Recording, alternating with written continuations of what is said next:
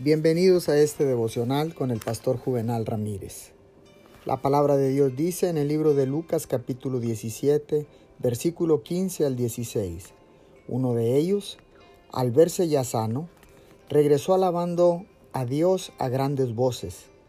Cayó rostro en tierra a los pies de Jesús y le dio las gracias, no obstante que era samaritano. El agradecimiento es verbal, es positivo y es activo. Es dar algo a Dios. El agradecimiento se hace públicamente. La gratitud es secreta, silenciosa, pasiva, sin mostrar su ser hasta que se expresa en alabanza y acción de gracias. La gratitud proviene y se siente en el corazón. El agradecimiento es la expresión de ese sentimiento interior.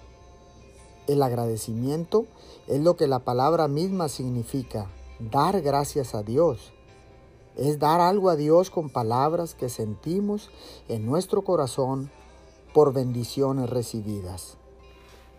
Amado Padre, estoy agradecido contigo por tantas bendiciones recibidas de tu mano en este tiempo, en este tiempo de crisis.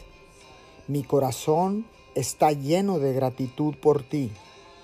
Alabamos tu nombre, te damos gloria, te damos gracias en el nombre de Jesús. Amén y amén.